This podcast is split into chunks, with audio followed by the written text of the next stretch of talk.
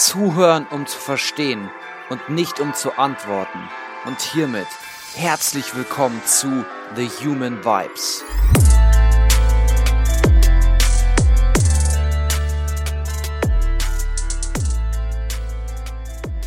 Hallo du da draußen, wo auch immer du dich gerade befindest.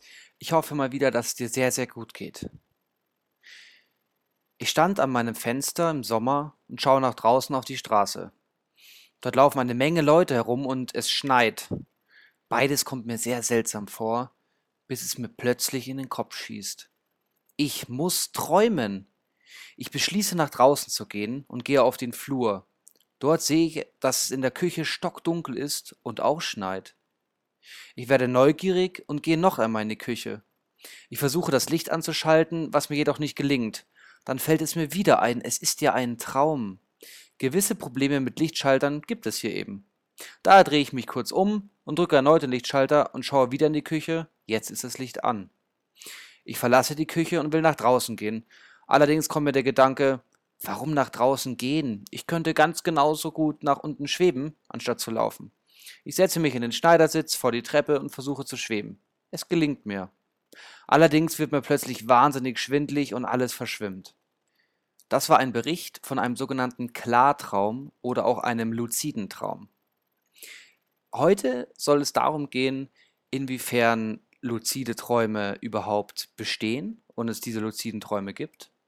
Die Frage danach, was überhaupt Klarträumen bedeutet, welche Kriterien gibt es, welche möglichen Gefahren könnten solche Klarträume haben, welche Einflussfaktoren haben sie und natürlich das Allerspannendste, welche Benefits haben diese Klarträume und wie komme ich dazu, luzid zu träumen. Als erstes kann man an dieser kurzen Geschichte, diesem kurzen Traum, den ich gerade vorgestellt habe, einiges erkennen. Das erste, ich bzw. die Person erkennt im Traum, dass sie träumt. Nummer eins. Zweitens, es gibt eine Erinnerung an das Wacherleben. Drittens, willentlich ist es möglich zu entscheiden, was getan werden möchte. Bedeutet, im Traum kann die Person, die träumt, der Träumer oder die Träumerin, alles tun, was sie möchte.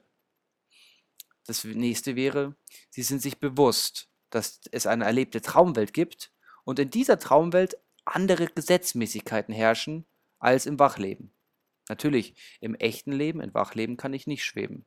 Diese Gesetzmäßigkeiten erkenne ich im Traum und merke eben auch, dass ich träume. Und als letztes, ich erinnere mich, wenn ich wieder wach bin, in meinem Wachleben an den Traum. So gesehen könnte man dann einfach sagen, ein Traum, der klar ist, der klar im Traum erlebt wird, ein luzider Traum, wäre ein Traum, in welchem der Träumende, während er träumt, weiß, dass er momentan träumt. Er ist sich sozusagen bewusst darüber. Moderne Kriterien wären beispielsweise die Klarheit, dass der Träumer die Möglichkeiten hat, im Traum zu handeln, wie er eben möchte. Zweitens, die Klarheit der Erinnerung nach dem Traum.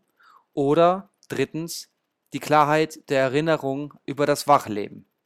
Aber wann kommt es jetzt dazu, dass manche Menschen eben einen Klartraum haben? Wenn man sich den Schlaf allgemein ansieht, unterscheiden wir zwischen REM und Non-REM-Phasen innerhalb eines Schlafes. Somit haben wir verschiedene Zyklen, die sich circa alle 90 Minuten verändern und wir somit alle 90 Minuten in den sogenannten REM-Schlaf kommen, einen Tiefschlaf. Meistens ist es so, dass dieser sozusagen nach den ersten 90 Minuten die erste REM-Phase erreicht im Schlaf. Deshalb ist es auch oft so, dass wenn man über luzides Träumen liest, dass die meisten Techniken, um luzid zu träumen, vor allem dann angewandt werden, wenn es eben in dieser REM-Schlafphase möglich ist. Und das ist vor allem 90 Minuten nach dem Einschlafen und vor allem auch dann nach dem Erwachen. Luzides Träumen ermöglicht es, dass wir in unseren Träumen all die Handlungen tun, üben, die wir möchten. Meistens ist es auch so, dass wir zu gewissen Erkenntnissen gelangen, die wir vielleicht in unserem wachen Zustand nicht erlangen könnten. Beim Erkennen ist es oft so, dass die Träumende davon berichten, dass es zu einer qualitativen Veränderung des Geträumten kommt. Das heißt, innerhalb vom Traum wird auf einmal die visuelle Wahrnehmung schärfer. Das Traumgeschehen kann dann auch wie im Wachzustand verfolgt werden und Entscheidungen werden einfach so getroffen über das Verhalten. Und somit wäre der Traum klar oder eben zu lateinisch lucide. Wir haben jetzt also geklärt, was es überhaupt bedeutet, luzid zu träumen oder einen Klartraum zu erleben. Es bedeutet also, dass wir im Traum wie wach sind und freie Entscheidungen treffen können. Aber wie häufig treten nun solche luziden Träume auf? Eine Studie aus dem Jahre 1998 hat 1000 Menschen in Österreich befragt und es kam heraus, dass ein Viertel, also ungefähr 26 Prozent, überhaupt im Leben einmal einen luziden Traum mindestens einmal erlebt hatten. Bei Studenten war es eben so, dass dieser prozentuale Anteil sogar von 73 bis 83 Prozent war. Das heißt, dass relativ viele von diesen Menschen schon einmal in, in ihrem Leben irgendwann mal einen luziden oder einen Klartraum erlebt haben. Insgesamt könnte man sagen, dass hochgerechnet auf die Gesamtpopulation die Wahrscheinlichkeit, irgendwann mal in seinem Leben klar zu träumen, circa zwischen 47 und 100 Prozent jemals liegt.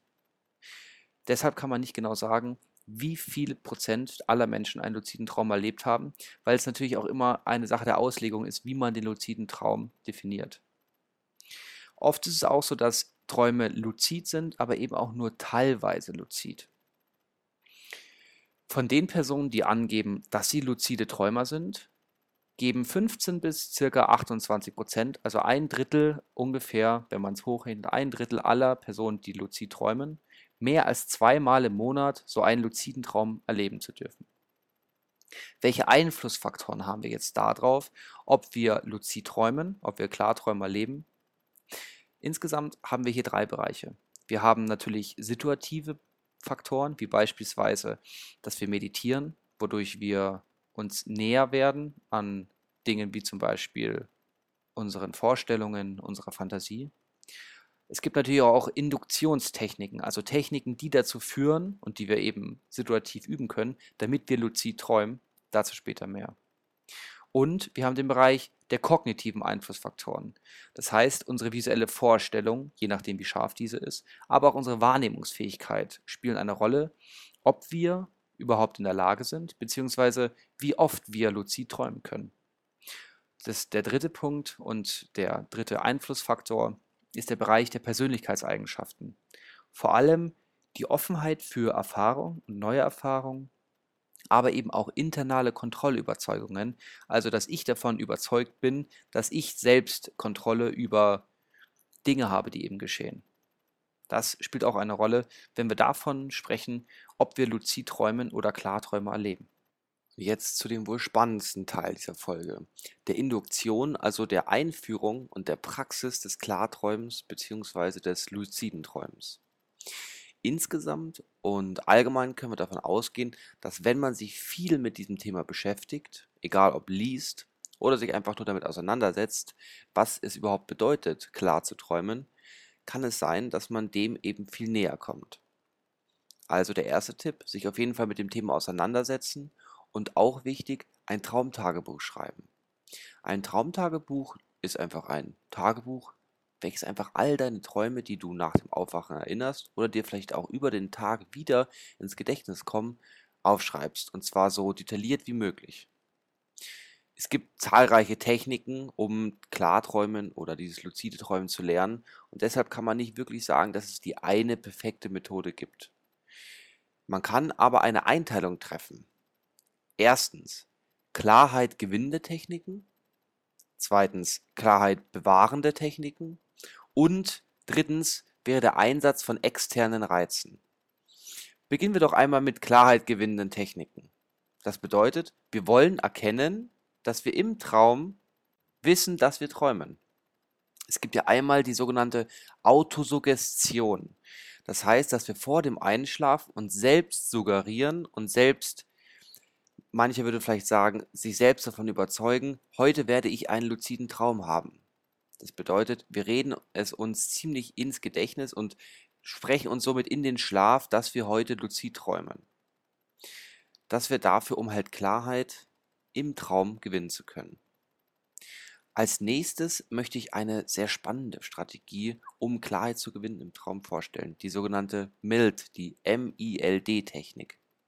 Es geht darum, dass wir uns selbst, um luzid zu träumen, Gedächtnishilfen schaffen, die es dann dazu bringen, die uns dabei helfen können, eben Bewusstsein im Traum zu erlangen.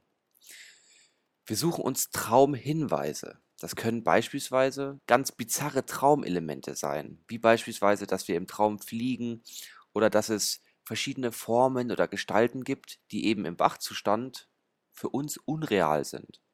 Es kann auch sein, dass es ein ziemlich komischer Kontext ist. Das heißt, es ist beispielsweise Schnee in der Küche. Es schneit in der Küche. Auch ist es so, dass wir oft im Traum eine andere Wahrnehmung haben, eine stärkere Wahrnehmung oder wir haben ungewöhnliche Gefühle.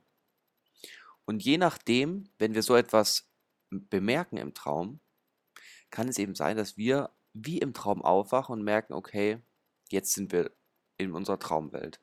Man versucht dann eben an diese Traumhinweise und an diese Traumelemente zu koppeln, dass es eben nur ein Traum ist und dass wir gerade im Traum diese Dinge erleben.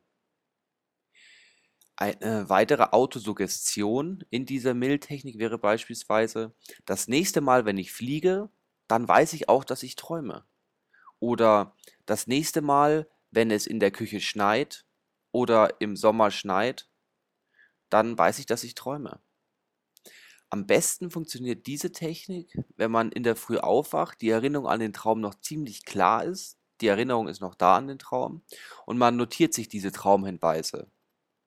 Ich habe beispielsweise, das ist natürlich jetzt frei erfunden, ich habe jetzt beispielsweise gestern Nacht geträumt, dass ich umhergeflogen bin. Als ein Beispiel. Dann wache ich auf und dann notiere ich mir sofort, okay, ich bin in meinem Traum umhergeflogen als ein Hinweisreiz, dass ich geträumt habe, schlafe noch einmal ein und werde somit mit einer höheren Wahrscheinlichkeit, falls ich nochmal, die Wahrscheinlichkeit besteht ja, nochmal träumen sollte, dass ich fliege, weiß und nochmal mich erinnern kann, aufgrund von diesem Hinweisreiz, auf diesem Traumhinweis, dass ich eben gerade träume. Innerhalb dieser Methode ist es auch ziemlich beliebt, dass man sich den Vorsatz nimmt, im Traum in die Hände zu schauen.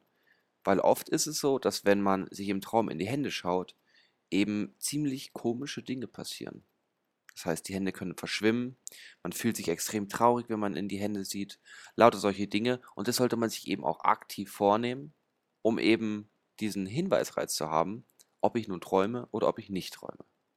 Eine weitere Methode, um eben zu dieser diese Klarheit zu gewinnen, die auch ich oft benutzt habe, als ich mir versucht habe, luzides Traum beizubringen, war die kritische Reflexionstechnik.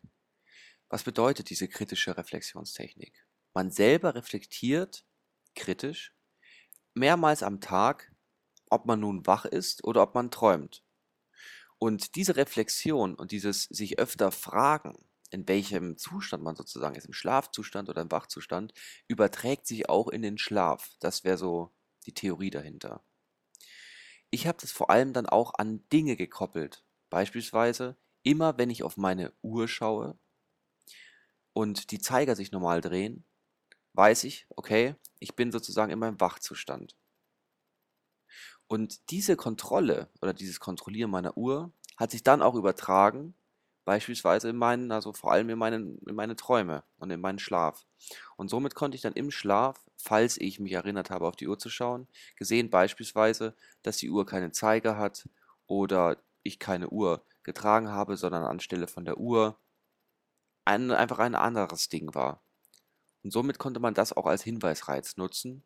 Das ist die sogenannte kritische Reflexionstechnik, die sehr kraftvoll ist, vor allem wenn man eben noch am Anfang ist und sich das luzide Träumen erlernen möchte. Als nächstes möchte ich auch Klarheit bewahrende Techniken vorstellen.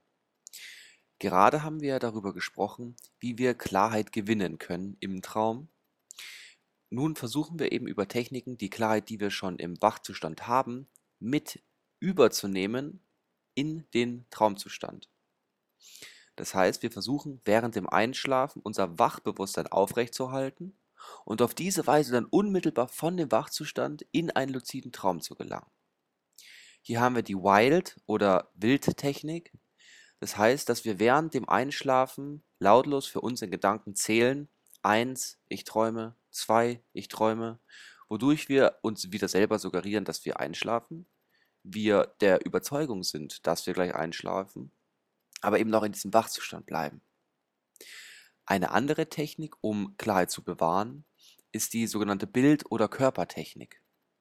Das heißt, dass wir uns während dem Einschlafen entweder auf visuelle oder auch auf körperliche Eindrücke sehr stark konzentrieren, wie beispielsweise auf unseren Körper und die Aufmerksamkeit, die wir hier aufbringen, auf diese optischen Phänomene, die während dem Einschlafen geschehen, richten. Wenn du die Augen schließt vor dem Einschlafen, vor allem wenn es dunkel ist, kannst du diese Lichtblitze oder diese geometrischen Formen sehen, die sich verändern. Und das kann dann dazu führen, dass diese geometrischen Formen und diese Lichtblitze zu einer Art Bildern werden. Und dann kommt es zu ganz kurzen Traumsequenzen, wenn man sich da nach längerer Übung lange drauf konzentriert während dem Einschlafen. Und das kann diese Traumsequenzen auch verändern. Das nennt man dann Hypnagoge-Träume. Und genau hier, an diesem Punkt, ist es so, dass wir eben ins Traumgeschehen eintauchen können. Die große Kunst dahinter ist natürlich viel Übung und viel Durchhaltevermögen.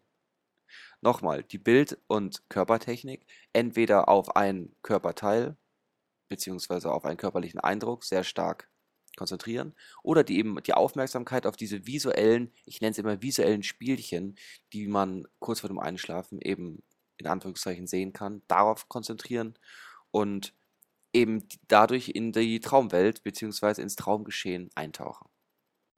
Als letztes möchte ich auch noch die Übung über externe Reize vorstellen. Hier ist es natürlich so, dass wir oft noch jemand anderen dafür brauchen, der uns eben unterstützt, mit externen Reizen eben in einen luziden Traum zu gelangen. Ein Beispiel dafür wäre zum Beispiel, dass wir akustische Reize während der REM-Schlafphase benutzen. Das heißt, es gibt einen Schlafenden und eine Person, die wach ist. Meistens geschieht sowas in einem Schlaflabor. Hier ist es dann so, dass der Versuchsleiter bzw. die Person, die eben nicht schläft, überwacht, wann der Schlafende in den REM-Phasen ist und in diesen REM-Phasen einen akustischen Reiz, wie zum Beispiel, das ist ein Traum, mehrmals wiederholt und eben versucht, den Träumenden damit im REM-Schlaf zu erreichen.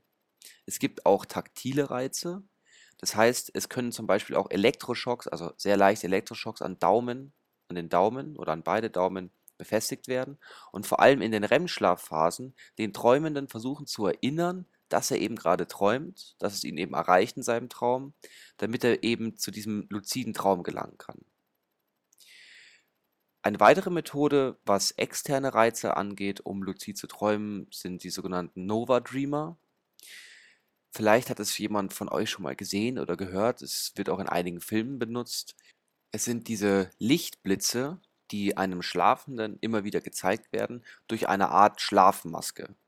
Diese Schlafmaske enthält einen Sensor, der für Augenbewegungen zuständig ist. Das heißt, im Schlaf haben wir nämlich vor allem in den REM-Schlafphasen, also da, wo es uns ermöglicht ist oder ermöglicht wird, luzid zu träumen, einen Klartraum zu erleben, ähm, haben wir sehr viele Augenbewegungen, auch bei geschlossenen Augen.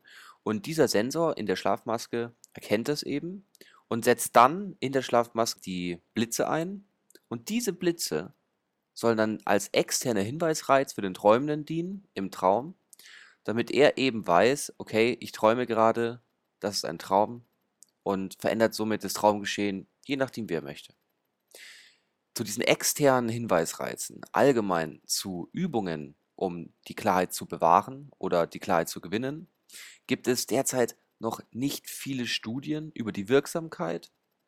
Bisher gibt es nur wenige Studien von einigen Forschergruppen, die eben auch diese Theorien aufgestellt haben und diese Übungen vorgestellt haben. Darum ist sowas immer ziemlich kritisch zu betrachten.